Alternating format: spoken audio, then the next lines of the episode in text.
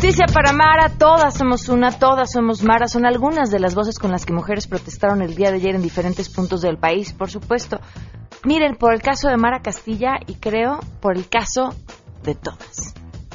El feminicidio es el asesinato de una mujer por el hecho de ser mujer. TV UNAM estrenará director y programación. ¿Qué contenidos nos van a ofrecer? Hoy se los platicamos. Lo que tiene que ser es la televisión de los universitarios, con todas las fortalezas que tiene la universidad, en el sentido de tener, es un espacio natural de conocimiento, es un espacio natural de inteligencia, es un espacio natural de, de crítica, de visión crítica, de inclusión. Tenemos buenas noticias y mucho más. Quédense si arrancamos este lunes a todo terreno. MBS Radio presenta a Pamela Cerdeira en A Todo Terreno donde la noticia eres tú.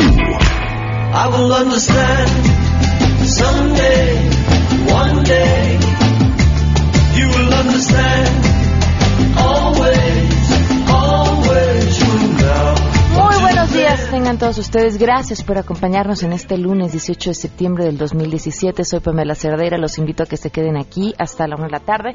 Tenemos muchas cosas que comentar y que compartir el día de hoy. Eh, Fíjense, uno le gustaría arrancar el día, eh, por cierto, esta es una de las canciones que nos pone de buenas, supongo si ustedes tienen canciones que les pongan de buenas, llámenos al 51661025 o al WhatsApp 5533329585 y se las ponemos a lo largo del programa. Tenemos una mesa que no se pueden perder, tiene que ver con la marcha de este fin de semana, el día de ayer, eh, tiene que ver con un... Um, con tratar de entender un movimiento que busca justicia, y yo diría para todos. Cuando se pide justicia para las mujeres en el terreno en el que sea, se obtienen beneficios para todos, independientemente del género al que pertenezcan. No sé eh, si hablo por todas, eh, creo que al menos sí por la mayoría, cuando digo tengo mucho miedo. Tenemos miedo de todo. La pregunta que vas a, perdón, lo que te pasa por la cabeza cuando decides qué transporte tomar, eh, no debería ser si voy a llegar con vida a donde quiera que voy. ¿Dónde quedó él? El tráfico, llegaré a tiempo. Aquí la pregunta final es, ¿llegaré? Eh, muchas eh, voces han surgido en las últimas semanas con una serie de consejos sobre lo que las mujeres deberíamos hacer para movernos de una forma segura en nuestro país. Y a mí estos consejos, más que darme una sensación de tranquilidad, me aterran, porque del no salgas sola activa tu GPS en tu celular, avísale a alguien en dónde vas a estar. De ahí al cubre tu rostro y tu cuerpo para que no te vean, me parece que hay un paso diminuto. Y miren, dirán, ¿estás exagerando? No. Quitándonos libertades, teniendo la seguridad como una excusa, y este, me parece que no vamos a obtener ninguna de las dos. Eh, es preocupante lo que nos está pasando en el país en general. Y, yo creo que aquí lo que debe imperar es un llamado a todos. Eh, ningún grupo puede obtener una mejoría para sí si no estamos todos unidos y todos buscando lo mismo. Yo estoy segura que además ustedes que nos están escuchando eh, comparten esa forma de pensar. Si se les ocurre qué es, si tienen algo en mente que pudiera ayudarnos a todos a vivir de una mejor forma, vaya, a vivir. Eh, les agradecería que, que se pongan en contacto. Quizá, pensando en conjunto, podamos llegar a una solución o al menos desde estos micrófonos hacer lo que nos corresponde y poner nuestro granito de arena. Y entonces así les recuerdo cómo podemos estar en contacto 5166125, el número de WhatsApp 5533329585, el correo electrónico es a todoterreno arroba mbs.com y en Twitter y en Facebook me encuentran como Pam Cerdeira. Vamos a arrancar de una vez con la información. Saludo a mi compañera Ernestina Álvarez. La UNAM confirmó el fallecimiento de René Drucker, investigador emérito de esta casa de estudios y secretario de Ciencia, Tecnología e Innovación de la Ciudad de México. La Universidad Nacional Autónoma de México, el presidente Enrique Peña Nieto y otros políticos lamentaron el fallecimiento y unieron a la pena de familiares de René Drucker Colín falleció a causa del cáncer que padecía a los 80 años y fue uno de los pioneros en impulsar la explicación de la ciencia de manera mediática a los ciudadanos con cápsulas informativas. En la década de los 90, Drucker Colín fue pionero en aplicar las técnicas de inmunoquímica de la proteína C4 como una herramienta para estudiar la actividad del cerebro durante el sueño. Además, fue pionero en poner evidencia de que se podía quitar y poner el reloj biológico del cerebro mediante trasplantes. De ahí derivó su interés por el Parkinson y fue en 1987 cuando realizó el primer trabajo que muestra la posibilidad de trasplante celular en pacientes con este padecimiento para mejorar sus vidas. Reportó Ernestina Álvarez. La Secretaría de la Defensa Nacional y la Universidad Nacional Autónoma de México firmaron un convenio para dar continuidad al que se firmó en el año 2014, ello con el fin de desarrollar proyectos de investigación y brindar capacitación a las fuerzas castrenses. En este marco, el titular de la Sedena, Salvador Cienfuegos Cepeda, afirmó que la educación es el pilar de México. Por ello, subrayó que a los mexicanos les corresponde impulsar y cumplir con la reforma educativa. La educación es el rubro estratégico nacional que nos permitirá avanzar en el concierto de las naciones. Es el principal pilar de México que juntos estamos construyendo bajo el liderazgo del señor presidente de la República, quien desde el inicio de la administración ha puesto especial interés en la educación de la niñez y la juventud mediante la implementación de la reforma educativa, proyecto nacional a los mexicanos nos corresponde impulsar y cumplir. El alto mando militar destacó que la firma del convenio da cuenta de la excelente relación que existe entre la UNAM y la Sedena, informó René Cruz González. Gracias con el objetivo de anunciar la inversión de Grupo Yusa para la construcción del Parque de Diversiones Amico que impulsará el desarrollo económico y turístico de la Riviera Maya. El presidente Enrique Peña Nieto está encabezando ya la ceremonia en la residencia oficial de Los Pinos. De acuerdo a la Secretaría de Turismo, México recuperó su condición de potencia turística al pasar del lugar número 15 en 2013 al octavo lugar en 2016. Lo anterior, dice, pues ha permitido que se alcancen cifras récord en el ingreso por divisas del sector al pasar de 10.611 millones de dólares a 19.650. Destaca que el sector turístico genera más de 10 millones de empleos y bueno, en torno a este parque que se está inaugurando en este momento, eh, comenta que será creado y desarrollado con talento 100% mexicano, tendrá restaurantes, comercios, va a contar con un hotel, un estacionamiento y también un centro de convenciones. Se realizó en dos etapas y se van a crear 9.000 empleos directos y 36.000 empleos indirectos con ello pues eh, también eh, destaca que será respetuoso del uso sustentable de recursos naturales, se van a preservar 85 de sus 120 hectáreas y se realizará un pago por uso de derechos forestales. Entre las principales atracciones del parque estará el Museo de Arqueología y Antropología Maya y una sala de arqueología subacuática y salones multimedia, un simulador de vuelo panorámico que explorará los lugares más significativos de nuestro país, así como una playa artificial, entre otras atracciones. Para MBC Noticias, Hatsiri Magallanes.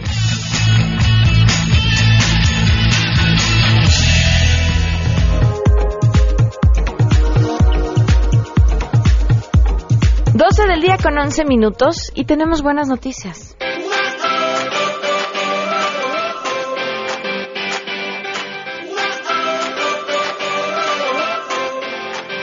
Vía telefónica para compartirnos de verdad las buenas noticias en medio de la gran tragedia de nuestro país después del terremoto. Susana Harp, gracias por acompañarnos. Muy buenas tardes.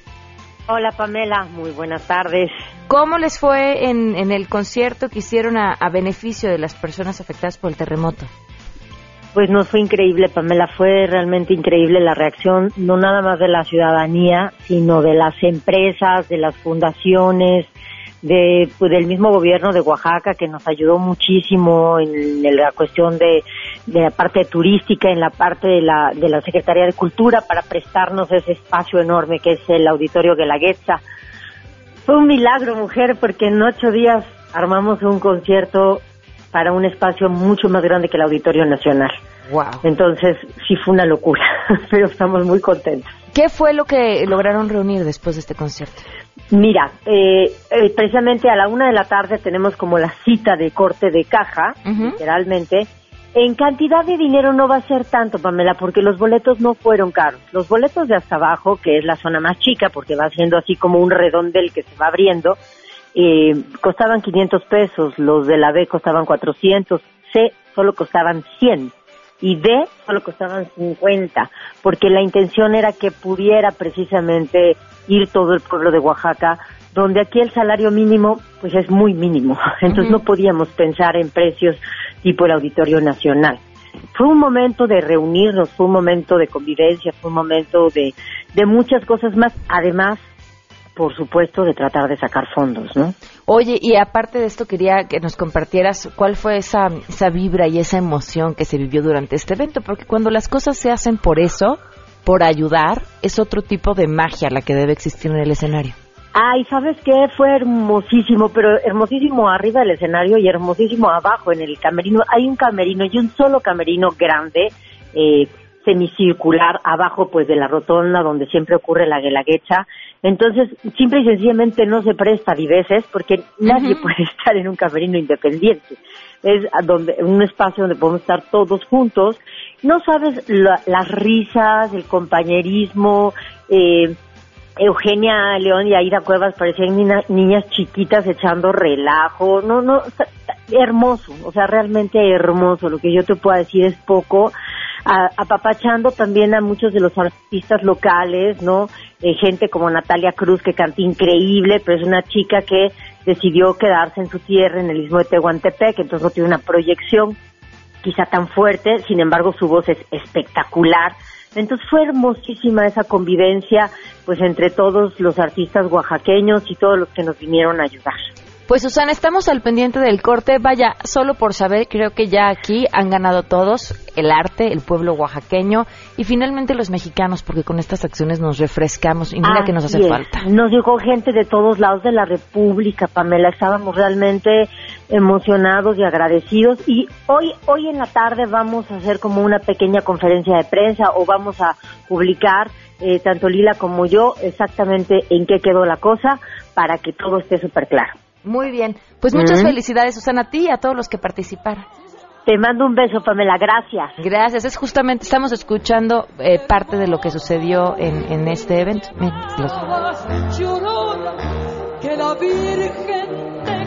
Con esto los dejamos para irnos a una pausa. De mi llorona, llorona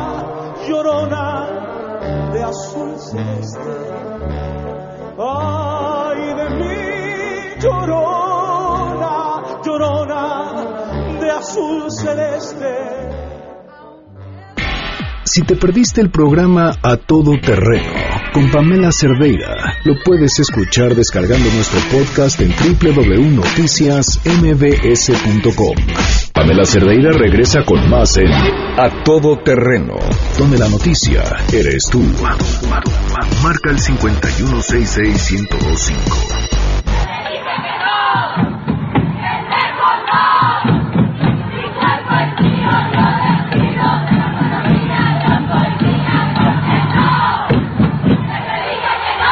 Yo les decía que era una niña de 11 años, que no teníamos que buscarla porque no se podía defender ante una persona. Ella no sale, ella no... Era una niña con sueños, era una niña con, pensamientos de, grandeza, de, soñar. Yo les quiero preguntar si en este país, en esta ciudad queremos vivir, en una ciudad donde se le cree al feminicida, aunque mienta reiterativamente. Yo creo que ni al peor criminal le han hecho lo que a mi hija le hicieron, porque yo como madre, con todo el dolor, le quitaron una madre también a un niño de año y medio y no es justo. Yo exijo a las autoridades que hagan su trabajo. Pero Mara, donde quiera que estés, no decaigas, agárrate de Dios, confía, te vamos a encontrar. Justicia para todas esas personas que están desaparecidas, porque no queremos más pesadillas, queremos ni una más. Una más, una más, no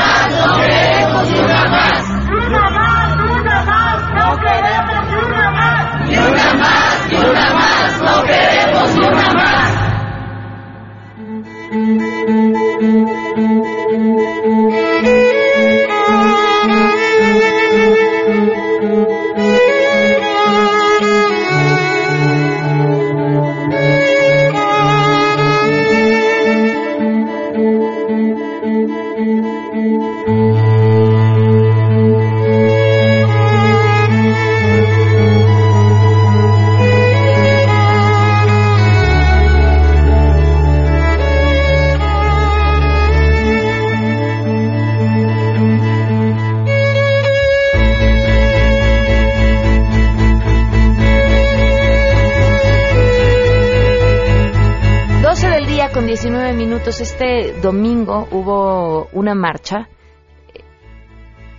supongo, y nos lo platicarán nuestras invitadas, motivada por, por la historia de Mara, por la lamentable y trágica historia de Mara, pero detrás de Mara todas las que vienen, todas las que nos ha- han sucedido, eh, todas las historias de mujeres cuya vida ha sido arrebatada y que a la vez con sus historias se llevan un pedazo de nuestro corazón, pero además de nuestra tranquilidad y de preguntarnos cuál es nuestra posición y nuestro lugar en un país en el que uno debe de preocuparse si va a regresar con vida cada vez que salga de su casa. Eh, les agradezco enormemente que nos acompañen hoy aquí. Eh, Chantal Aguilar, gracias por estar con nosotros. Gracias. Bienvenida. También nos acompaña Gretel Baeza. Bienvenida, gracias por acompañarnos. Gracias. Perdón, Chantal es feminista y escritora, Gretel feminista y activista contra la trata, Rita Fernández, feminista y maestra en políticas públicas y género, bienvenida. Hola, gracias, buenas nosotros. Eh, Renata Valdés, activista, bienvenida, gracias, Gracias. por acompañarnos. Y Matt Solé, performista, feminista y activista, gracias por acompañarnos. Muchas gracias por invitarme. ¿Cómo sucedió lo de ayer? Primero, ¿cómo se organizaron? ¿En qué momento? Sí, bueno, eh, esta, eh, eso, es, eso es importante porque eh, hubo una confluencia de todas las expresiones de feminismo en el país eh, gracias a las redes sociales. Entonces se armó un buen grupo eh, de Facebook donde empezamos a hacer una convocatoria el jueves por la tarde-noche y el viernes ya teníamos convocadas marchas en 14 entidades del país. ¿no? Es decir, el fin de semana eh, salimos a la calle sin ningún protagonismo. Eso es como bien importante. O sea, fue una iniciativa absolutamente, sí, claro, de los colectivos feministas, eh, de las organizaciones de mujeres en general, de todas las expresiones. Salimos a la calle, eh, tres entidades. El día de hoy están marchando eh, dos entidades más con cuatro o cinco ciudades más, por lo que tenemos un poco registrado. Vamos a seguir haciendo números. Eh, y entonces nos decidimos, nos dimos a la tarea de construir un comunicado. Decíamos, bueno, la movilización es fundamental, pero tener un comunicado es necesario. Entonces elaboramos un comunicado de prensa en el que expresamos con toda claridad que eh, de manera muy puntual eh, el Estado ha sido omiso ante lo que está ocurriendo en temas de violencia contra las mujeres, en que en particular el feminicidio de Mara trae a colación un tema de la permisividad de la violencia sexual que vivimos, de las redes de tratantes que hemos permitido y que hemos solapado como sociedad, del proxenetismo del propio Estado, ¿no? De los corredores de prostitución, tan claros, tan evidentes, tan sin problema, ¿no? Em, y entonces, eso es como lo que, lo que, lo que estamos manifestando en el, en el, en el comunicado es, ocupamos una, una reunión importante con el secretario de Gobernación, donde poder empezar a construir un mecanismo de emergencia nacional que pueda activar las alertas de género y otros mecanismos que han sido fallidos eh, por muchas razones que ya eh, Rita explicará mejor, pero, pero que necesitamos continuar. Pero sobre todo, que el movimiento de mujeres hoy más que nunca, que el movimiento feminista hoy más que nunca, se encuentra dispuesto a seguirse organizando. Estamos convocando a una próxima reunión el 30 de septiembre en la que tendremos mesas de trabajo en la que vamos a trabajar. Me parece muy bien. Habría que empezar por explicar, creo, al público qué es el movimiento feminista. Y de verdad dirán ustedes en serio algo tan básico. Yo creo que sí, ¿no? Yo creo que entender qué se busca y qué se quiere es fundamental en estos momentos. Bueno, el movimiento feminista es muy amplio y es muy diverso. Surgió, yo creo que desde que Olimpia de Jush dijo, hay ciudadanos hombres, pero también las mujeres somos ciudadanas y tenemos igualdad de derechos. Y entonces nosotras también queremos ser ciudadanas, queremos votar, queremos trabajar, queremos... A ella la mataron por eso, la degollaron por, por andar proponiendo ideas descabelladas. Y yo creo que a partir de ahí, por lo menos, podemos hablar de, eh, del concepto de- eh, feminista, en, digamos, en su totalidad. Ha ido modificándose en diferentes generaciones y cada siglo se va, viene modificando, pero la idea es la misma. Las mujeres tenemos igualdad de derechos y queremos esa igualdad. eh, no queremos estar igual que los hombres, porque esto es diferente. O sea, luego se dice es que quieren ser igual que los hombres. No, los hombres también tienen sus propias eh, problemáticas, sus propios conflictos y dentro del mundo como está tienen circunstancias terribles de esclavitud, etcétera. O sea, la idea no es ser como los hombres, la idea es ser iguales en derechos, ser libres, ser autónomas. Es una aspiración en general hacia la sociedad por un mundo que permita la diversidad y la pluralidad. Y en ese sentido, el feminismo tiene muchas posturas sobre cómo llegar a esa, digamos, a esa utopía. Entonces ahí está, por eso habla Gretel de todos los movimientos feministas que convergemos, porque hay quienes piensan que debemos regionalizarnos hacia Latinoamérica exclusivamente, separarnos de la idea occidental, hay quienes dicen ni siquiera queremos que el Estado se inmiscuya en esto, no sé, hay muchas posturas respecto a, a cómo llegar a esa igualdad, pero lo que buscamos en sí es la igualdad y ponemos énfasis en que la categoría de género hace diferencia en cómo somos tratados en el mundo entero. E- eso es, digamos, como lo importante. Y acá desde el feminismo y desde esta marcha que se estuvo convocando, eh, lo que estamos diciendo es, sí, este país está bañado en sangre, está lleno de fosas, está lleno de delin- delincuencia por todos lados y lo sabemos todas. Pero las mujeres tenemos un componente extra que nos hace que nos estén eh, violentando de manera específica como este abuso sexual. O sea, los hombres son asesinados diariamente, pero por otras razones. Ellos no tienen, eh, no tienen la preocupación de salir a la calle con escote o con falda y que por eso los puedan violar o matar. Nosotras sí. Nosotras tenemos esas problemáticas encima y lo que queremos decirle a la gente es que eso, que nos están violando, que nos están matando, que nos están asesinando por ser niñas. Los hombres no los acosan desde los nueve años. A nosotras sí. Nosotras, los- la pornografía infantil es principalmente de mujeres. Este país es el primero en producir pornografía infantil. ¿Y quiénes ponen a las niñas? Pues nosotras. Entonces nosotras estamos diciendo, esta violencia es específica de nosotras y queremos que pongan atención sobre esa porque si bien todas las violencias son importantes, es un diferente tratamiento el que el Estado debe de tener para garantizar la seguridad de esta población, que representamos pues la mitad del, del país y del mundo entero. Un poquito más de la mitad, Y un además. poquito más de la mitad. ¿Quieres decir algo? No, esto es este aplausos en Ah, ah, ok. Yo dije, no somos muchas como más. buen arti- como buen artista. Sí. ¿Qué necesita? Bueno, ¿qué está pasando? ¿Cuál creen que sea la raíz de este problema que estamos viviendo hoy? Pues, no sé si quieren comentar. Pues me parece que Muchísimo. la violencia es sistemática. Eh, tiene que ver con muchas cosas. Por ejemplo, la sociedad eh, tiene muchas, produ- muchas conductas que le llamamos micromachismos. Esto que decían ayer en algunos memes eh, es que, el- que los hombres digan, pues hay que legalizar a las de 16, que se compartan fotos en grupos de WhatsApp de mujeres desnudas, que digan eso le pasó por, perdón, eh, no sé si puedo decir la palabra, Por pero- favor. pues, que, que por puta le pasó por andar saliendo, lo que le pasó a Lesbi, de que les dijeron lo mismo, lo que le pasó a la chica que se estrelló en reforma, y todas tenían el común denominador pues por estar borrachas, por salir de casa. Esas son conductas que favorecen la violencia. Pero la que nosotras estamos apelando y lo que estamos llamando es que el Estado tiene una responsabilidad importante en contener, atender, prevenir y sancionar este tipo de conductas si está siendo omiso. O sea, esto no es nuevo. Desde Campo Algodonero, desde Ciudad Juárez, en la década de los noventas, ya se había visibilizado esta situación, ya se le había dicho al Estado, no solo a las mujeres feministas, se lo había dicho la Corte Interamericana, hubo una sentencia, le dijo, Estado, tú no estás cumpliendo, tiene que haber debida diligencia. ¿Qué es eso? Que cuando una mujer llega al Ministerio Público o al policía y le dice, tengo este problema de violencia, que estoy en peligro, que ya se desapareció mi hermana, que salió a trabajar, tal, el Estado inmediatamente tiene que cumplir una alerta. Hasta hace no menos de una década le daban más prioridad a un carro desaparecido que a una mujer desaparecida.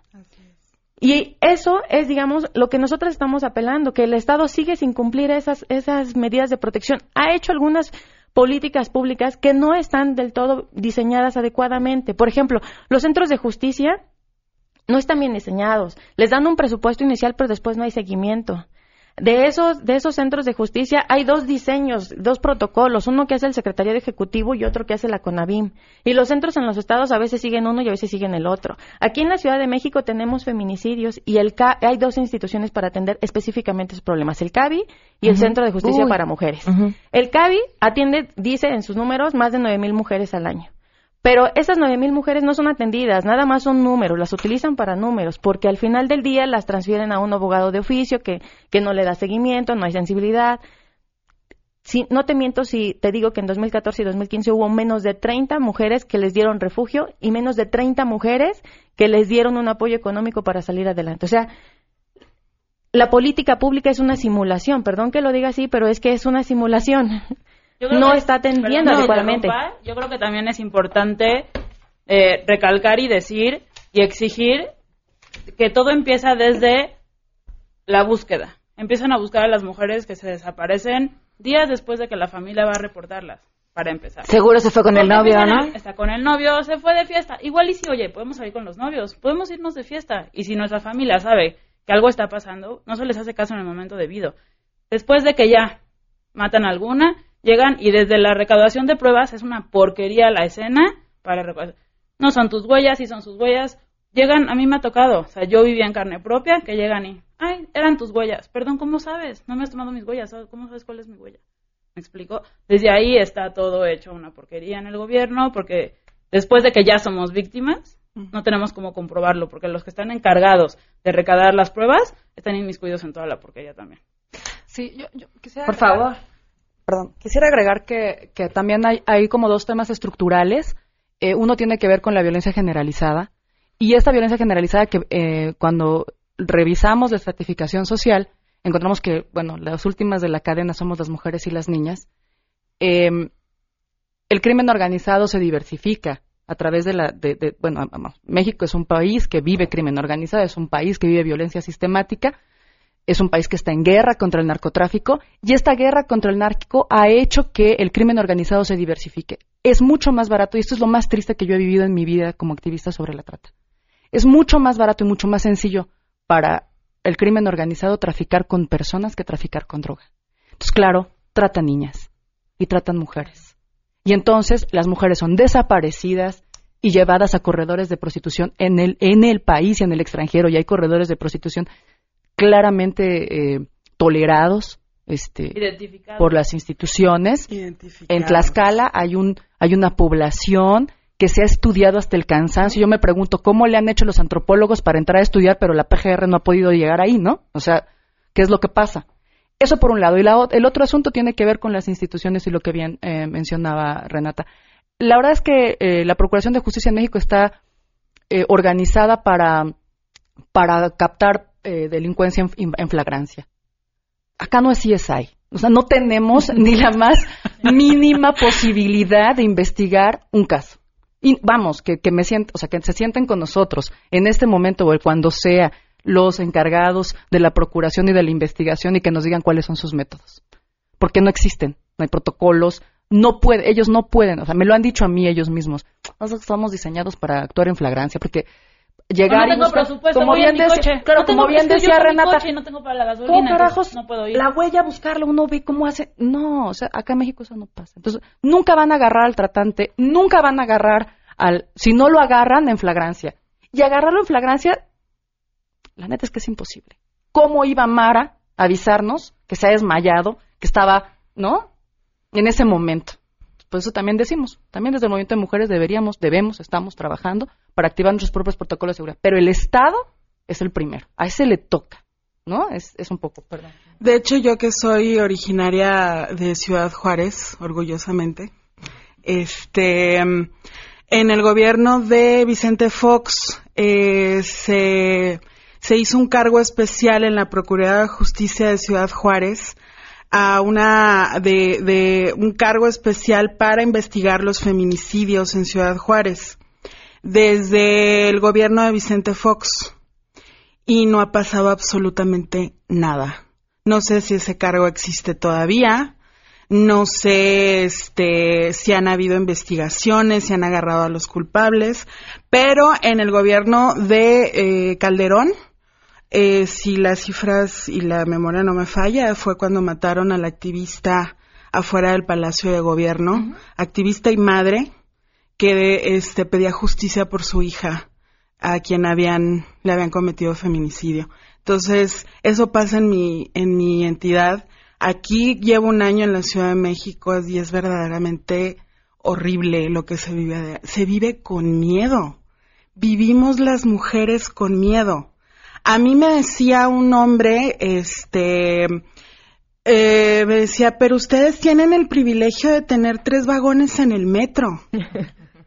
Y yo le contesté, yo le yo lo yo lo que le contesté le digo, privilegio sería poder viajar en el metro segura y sabiendo que no me va a pasar nada en cualquiera de los vagones del metro a cualquier hora. Desgraciadamente, este se tuvo que hacer esa esa medida para poder viajar segura. porque no estamos seguras. Y ni siquiera se respeta porque los hombres se meten a los vagones de las mujeres. Claro. que- No, imagínate, hay habido compañeras que han tratado de sacar a hombres que se meten en, en- en los vagones y hay mujeres machistas, con mentalidad machista, que sacan a la compañera, no sacan al hombre. Y es también algo que quiero de- de destacar dentro de la marcha de, de ayer por Mara, por, por todas, por el, femini- por el feminicidio, que es- por la emergencia nacional que tenemos como país. Los hombres pedían protagonismo. Nosotros no estamos en contra de que marchen con, con nosotras, jamás hemos estado en contra, pero se les pide que vayan en la parte de atrás en los grupos mixtos. Y son sordos. Varias veces gritamos que se fueran para atrás. Había compañeras que llevaban, perdón por la expresión que voy a dar, pero llevaban a su güey agarradas de la- de- del brazo. Si yo vengo a marchar con mi güey. Y este, y no hay, o sea, no hay problema, pero marchen atrás. Y no lo hacían. ¿Por qué, por qué es Incluso- importante, por qué era importante que, que fueran solo mujeres hasta adelante? Es, es importante porque es una violencia que nos atañe a nosotras. O sea, las violencias machistas es verdad que también estructuralmente em, repercuten a la población masculina, pero era lo que decíamos hace rato, bueno, lo que com- comentaba Rita, ¿no? Eh, los hombres no viven con el miedo de salir a la calle y poder ser muy probablemente violados por usar shorts.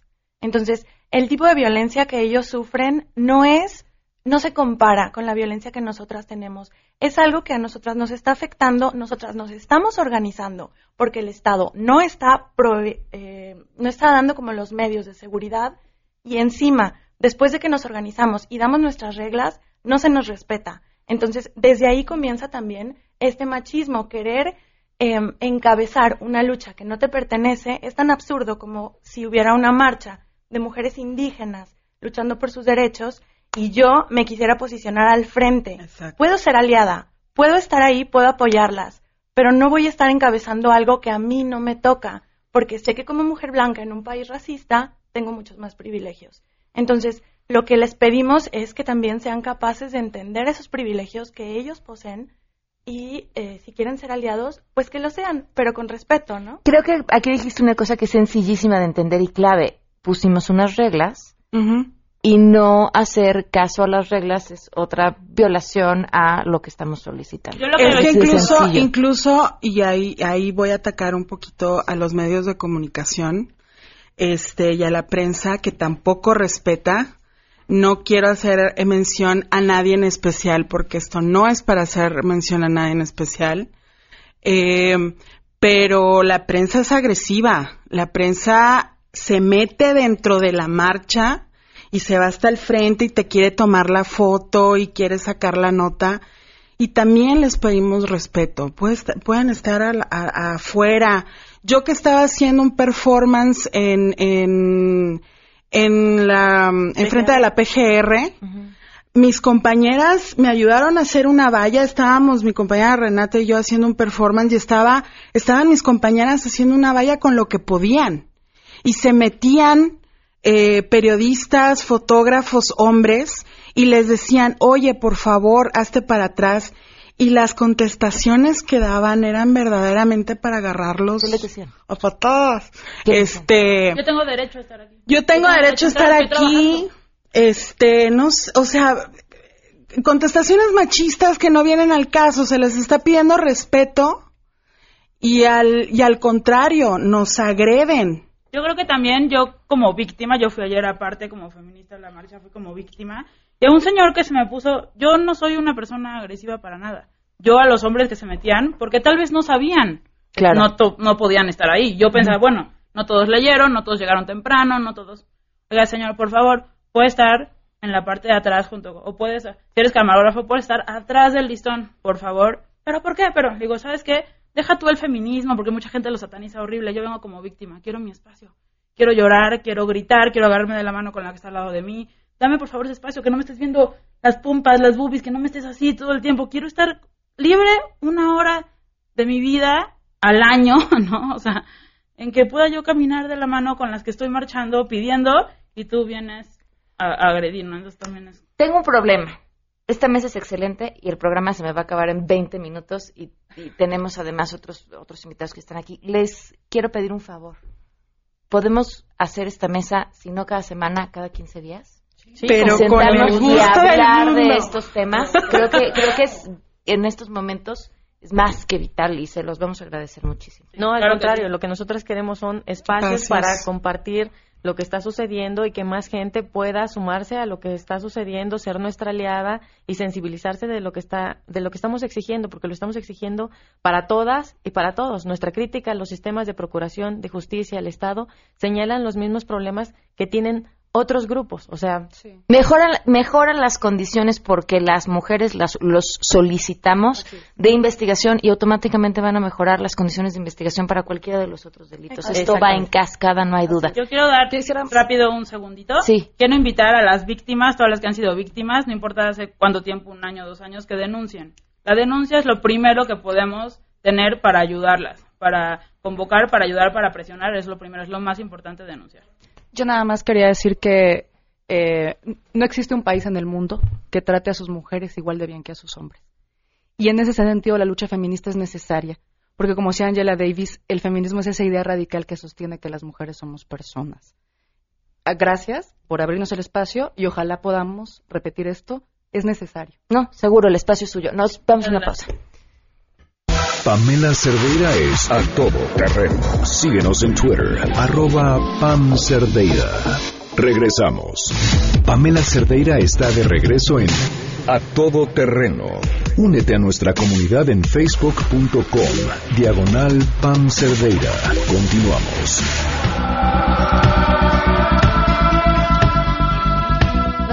Acompaña hoy en cabina el maestro Armando Casas, director de TV UNAM. Bienvenido, gracias por estar con nosotros. Muchas gracias, Pamela. Felicidades, están estrenando programación. Exacto, así es. Este, estamos estrenando una nueva programación y pues estamos expectantes de que nuestras audiencias que nos han seguido fielmente, pues también encuentren algo nuevo dejando lo que siempre ha sido muy valioso de UNAM y también captar nuevas audiencias que creo que pueden interesarse en la televisora de la UNAM. ¿Quién es? ¿Cómo es la audiencia habitual de TV UNAM?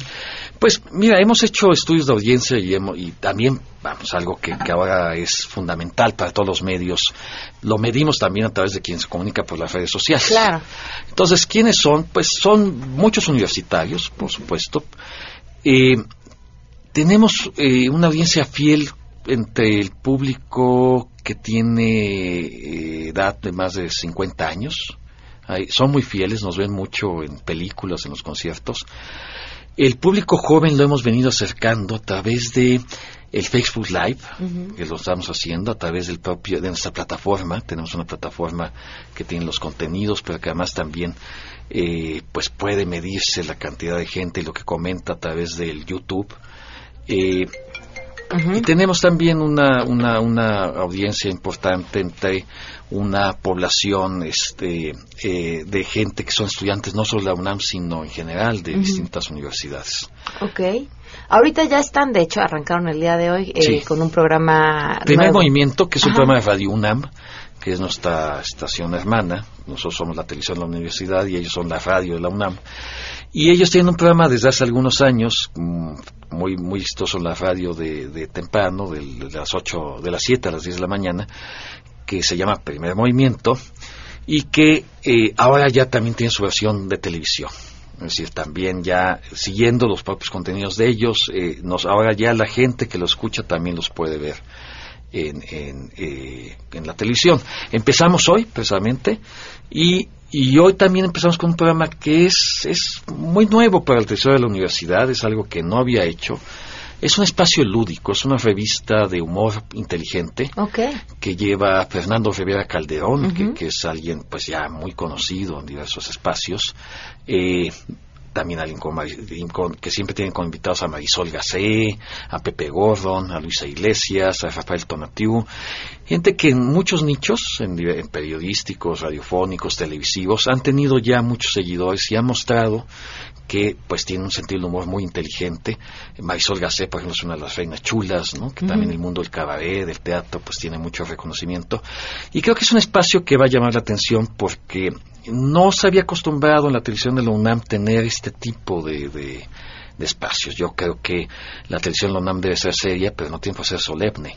¿no? y que lo académico, que también lo es, no está reñido con el con el, la diversión. Es decir, Es- no- ese era el, eh, o es uno de los eh, de principales retos, o sea, tener poderle quitar eh, lo que tiene que ser o lo que debe de ser.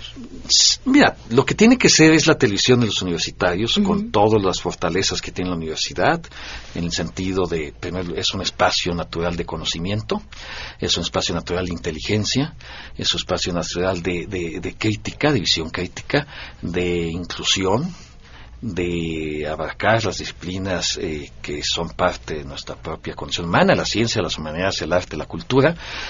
Eso es y ha sido. Pero yo creo que sí hay, siendo universitario toda la vida, y, pero también trabajando mucho en los medios privados y en el cine. Soy un cineasta en activo y tengo esa, esa experiencia del contacto directo con el público.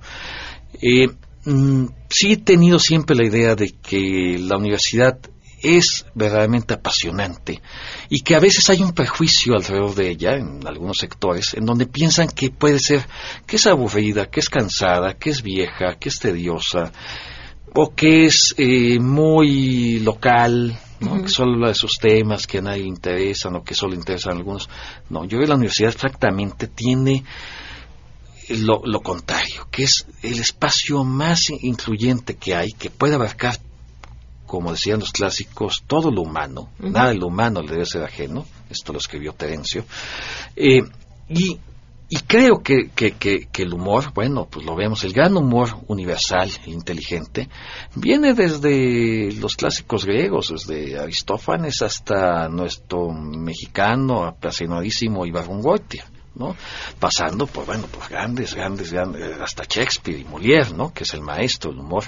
Entonces, yo, yo, yo soy un convencido de- de- del humor. Este es un espacio de humor lúdico, eh, que creo que va a ser muy, muy atractivo para quienes guste este tipo de expresión. La hora elástica el lunes a las 8.30, o sea, hoy. Hoy mismo. Maravillas hoy y curiosidades, que es el martes a las 9. Ese es un programa que, que me parece que también creo que puede ser muy apasionante. Maravillas y Curiosidades es la filmoteca de la UNAM. En este caso es, en un futuro podrán ser Maravillas y Curiosidades de otros sitios de la UNAM, que tiene, la, UNAM tiene un patrimonio espléndido que se conoce poco y que es muy apasionante. En este caso empezamos con el patrimonio de la filmoteca de la UNAM que también se conoce poco. La gente piensa que la Filmoteca de la UNAM solo resguarda películas de, de ficción y tal, las que vemos en televisión, tal. No, pues sí resguarda una cantidad importante de películas, es un gran acervo fílmico, pero más allá de eso, resguarda una cantidad de producto audiovisual, de patrimonio visual de distintas épocas que se conoce muy poco y que solo lo llegamos a ver cuando en algún documental se utiliza como material de archivo, en algún programa de televisión. Sí, imágenes de la revolución, imágenes de México en los años 50, imágenes del movimiento estudiantil 68, y las vemos ahí como parte del...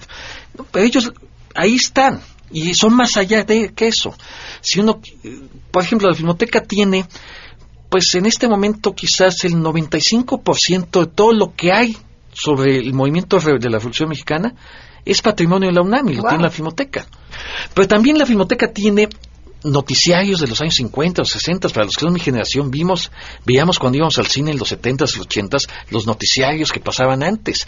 Te voy a decir algo muy, muy, muy, muy, muy, muy interesante.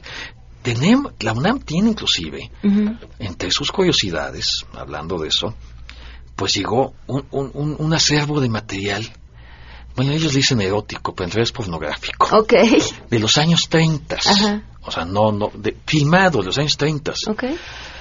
Eh, más allá de lo contenido, es lo que significa que haya existido ese material, es decir, dilucidar esto quién lo hizo, por qué Claro. lo hacían, dónde se exhibía, para qué se hacía. Bueno, pues no es la época del DVD, ni el VHS, ni la... te- Esto tenía un fin y no se exhibía en las salas de cine, este, este, por supuesto, y tal. Y están ahí, son materiales que se hacían para burdeles y lugares así. Pero son, son curiosamente, además de, de, de la parte, bueno, ¿Cómo termina llegando ese material a la UNAM? como llega la mayor parte de cosas a la biblioteca, donaciones, investigación, este, lo común es que le hable a alguien, diga, tengo estas latas aquí de película, yo no sé qué hacer, esas las voy a tirar, me dijeron que, que, que pues, ustedes las podían llevar, llevárselas, o sea, como Y se las y se las llevan. las analizan porque el material fílmico si no se cuida se echa a perder, se avinagra, eso nos puede pasar a cualquiera que tenga películas guardadas. Y de hecho recomiendo a cualquiera que tenga películas guardadas, se acerca a la filmoteca, se las rescatan y se, además les hacen la copia y con eso sí las pueden guardar. Entonces así ha llegado. De, pa- hay mucho docu- material documental de que el papá tenía su cámara Super 16, 16 y filmaba este como su viaje a Veracruz, pero más allá de las vacaciones familiares que también después de un tiempo tiene un valor histórico, Claro. las que sean las de quien sean. O sea, ver cómo era Papaloapan en los años 60. Cómo se vestían, cómo se de qué vestían, hablaban. Los autos, los teléfonos, los autobuses, todo. Este, ya cualquier película nuestra familiar de hace 30 años tiene un valor histórico. O sea, las Claro. lo- la reciben. Y entre otras, por ejemplo, también tenemos el final adicional o el epílogo que hizo Fernando de Fuentes para Vámonos con Pancho Villa que es una joya. Y ese creemos, los investigadores creen, que el propio de Fuentes lo quitó. Es tan cruel, es una imagen de Villa tan cruel, que evidentemente sí era, eh, choquea a quien lo ve. Es muy interesante. No lo spoileo, pero sí es un, es, es- si pueden el programa se van a dar cuenta qué clase de final es. Lo vamos a pasar.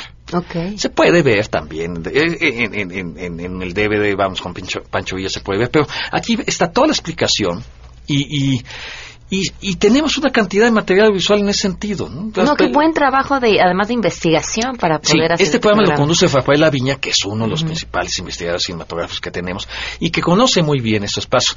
Ahora, esas maravillas y curiosidades no solo se limitan a las películas. Bueno, hay el- uno de los acervos fotográficos de cine en general más importantes de México está ahí. También vamos a ver eso.